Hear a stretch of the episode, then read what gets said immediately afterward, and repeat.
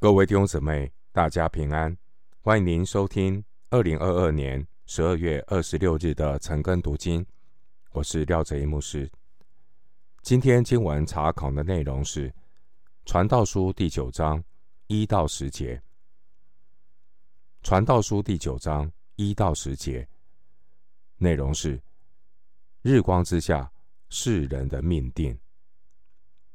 首先，我们来看《传道书》。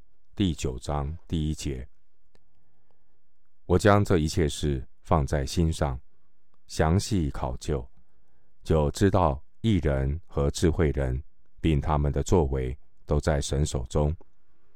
或是爱，或是恨，都在他们的前面，人不能知道。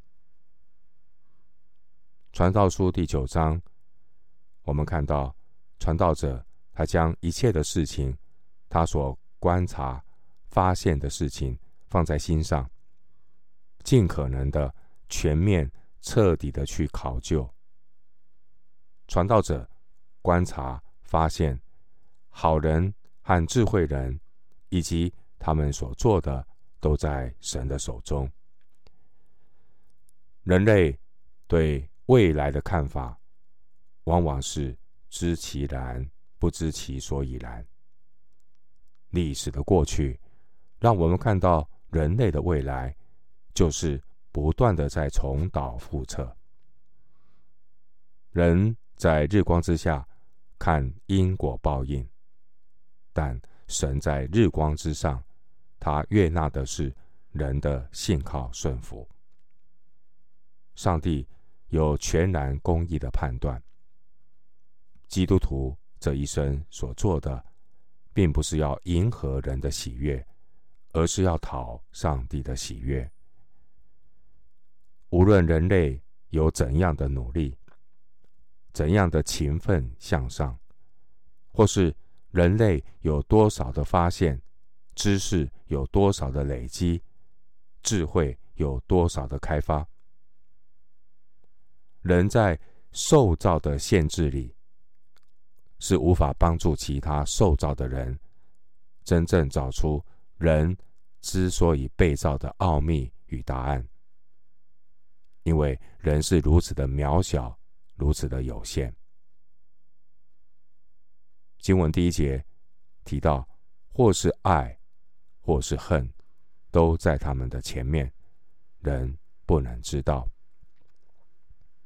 这句话的重点是要指出。没有任何人能够完全的预知自己所遭遇的爱恨情仇将会怎样。传道书这里所指的爱恨情仇的遭遇，是指被其他人所控制。但这些控制别人的人，他们也受制于上帝的权能之下。而终究有一天，每一个人都要面对上帝公义的审判。回到今天的经文，《传道书》第九章二到三节：凡临到众人的事都是一样，义人和恶人都遭遇一样的事，好人、洁净人和不洁净人，献祭的。与不献祭的也是一样。好人如何，罪人也如何；启示的如何，怕启示的也如何。在日光之下所行的一切事，有一件祸患，就是众人所遭遇的都是一样，并且世人的心充满了恶，活着的时候心里狂妄，后来。就归死人那里去了。传道书九章二到三节告诉我们，众人都是同一个遭遇，一人和恶人，好人和坏人，洁净人和不洁净的人，敬拜神的和不敬拜神的，最终去的地方是一样的。那最终去的地方，指的是埋葬死人的坟墓。按着定命，人人都有一死。义人和恶人一样，都要面对死亡。启示的和避开启示的处境都是一样。每一个人都要面对死亡的命定。但我们也看到很多人，因为这样子，他们刻意不去思考死亡，因为他们以为死亡就是结束，所以活着比较重要。还有一些人呢，把死亡当作大祸患，避之唯恐不及，而他们活着的目标，就是为了不要早一点死，却无从思考要怎么的活。日光之下，你看到那么多人，竟然生活可以过得那么样的荒腔走板，然后最后就是。不清不楚的死掉。如果死亡是人活着必然面对的结局，人生除了活长活短的不公平之外，还剩下什么呢？大家要好好思想。圣经告诉我们，丰盛生命的缘由来自耶稣基督。主耶稣说。我来的是要叫人得生命，并且得的更丰盛。回到今天的经文，《传道书》第九章四到六节，与一切活人相连的那人还有指望，因为活着的狗比死了的狮子更强。活着的人知道必死，死了的人毫无所知。也不再得赏赐，他们的名无人纪念，他们的爱、他们的恨、他们的嫉妒，早都消灭了。在日光之下所行的一切事，他们永不再有份了。九章四到六节，传道者的提醒：只要还活着，就有盼望。九章四节，传道者提醒：只要人还活着，就有指望。传道者的比喻是说，活着的狗比死了的狮子情况更好。传道者所要表达的意思是，即便人再怎么卑微，活着的卑微人，总比死去的尊贵人还有盼望。然而，这个盼望并不是指你还可以活多久，因为我们看到很多卑微人常常是生不如死。因此，人需要认识永生的神，得着今生我为什么活着的智慧，这才是上好的福分。经文第五节，传道者说。活着的人知道自己必死，他可能还有机会可以好好活着，因为知道要死。那这个好好活着，可能对他来讲是必须去思想的问题，因为呢，人一旦死了，去了阴间，对世界上的事就毫无所知。第五节是传道者一般性的观察和推论，但注意第五节的内容，我们要小心的解释。第五节是日光之下观察的现象，目的要凸显人需要日光之上的启示，在日光之下，当你看到有人死了。你去参加他的安葬仪式，你看到活人将死人的身体埋在坟墓里，归于尘土的时候，你作何感想呢？我想，活在日光之下的活人，看到死人埋葬，所引发共同的感想是。那这就是结局了。我们所认识的这个人，他死了，什么也不知道了。他与活人世界的任何活动已经断绝了。我们这个同学明年不能够来参加同学会了，因为死了。然后呢，过了若干年之后，这个人，这个被埋葬的人也被遗忘了，没有人纪念。传道者他在日光之下的观察，单纯的描述人死后的情境，活人看死人死的时候的感想，就是人一旦死亡。一般人的想法是，那他的灵魂就是睡觉了。传道者把日光之下一些人的认知说了出来，就是人在断气之后，他的意识就停顿了。这是传道者对死亡的一种描述，是对死亡局部的观察。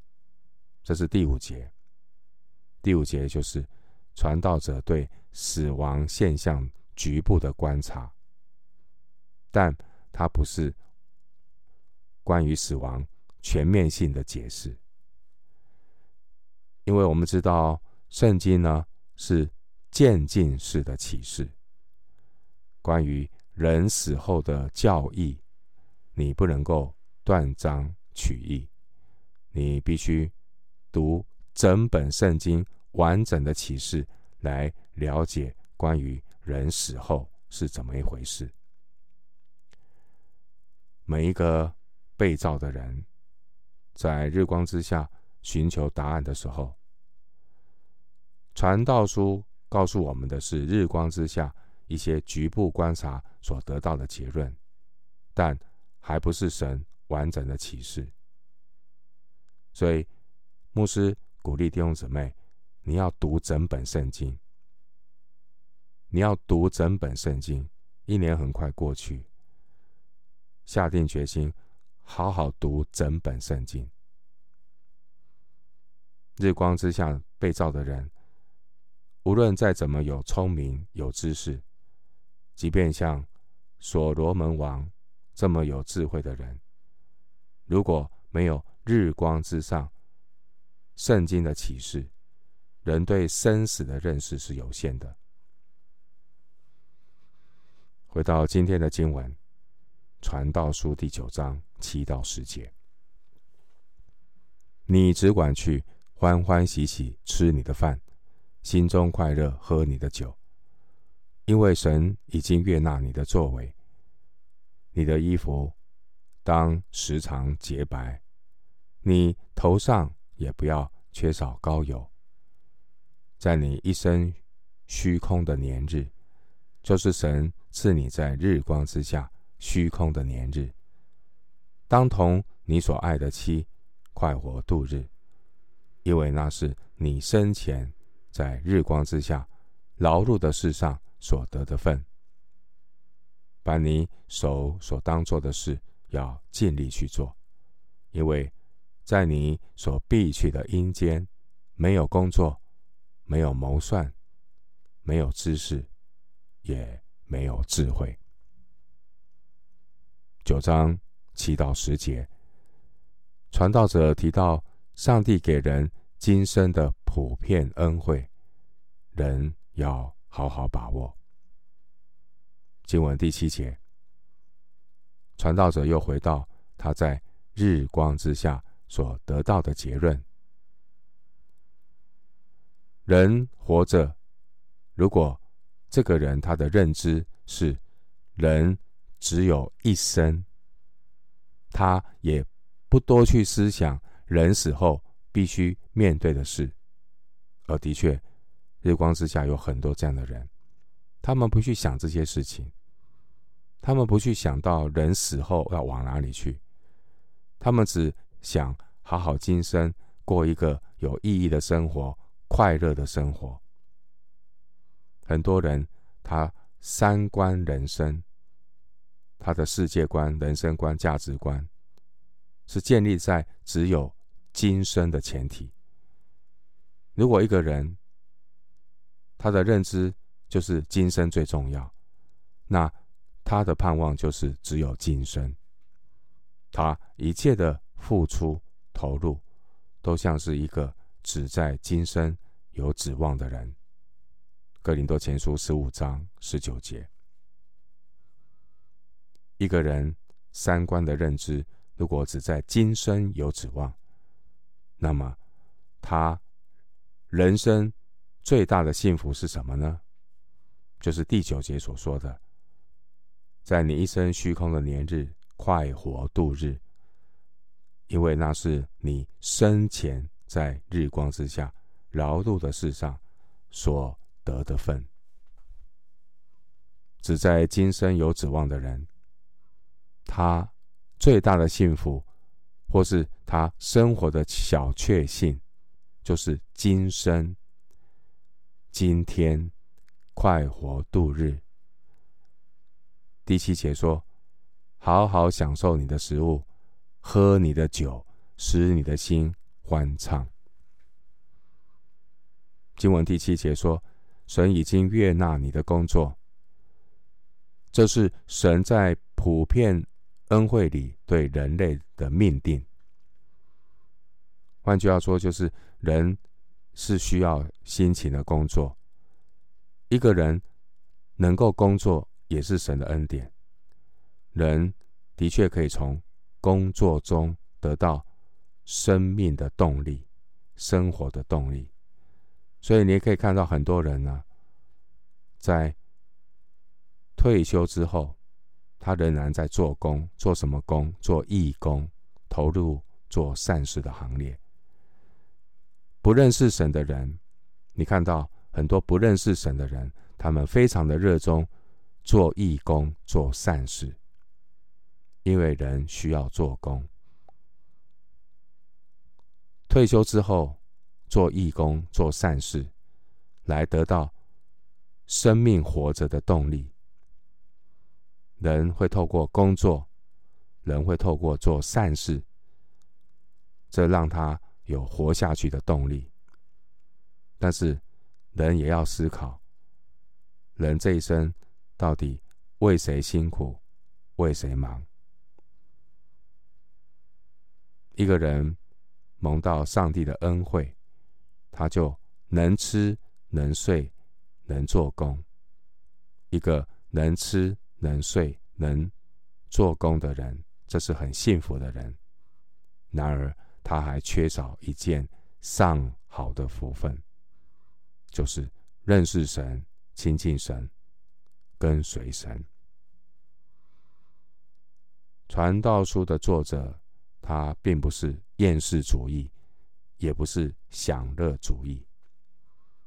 传道书的作者，他要让我们知道，这是天赋世界，上帝有普遍的恩惠，雨露均沾，嘉惠日光之下，上帝所造的人，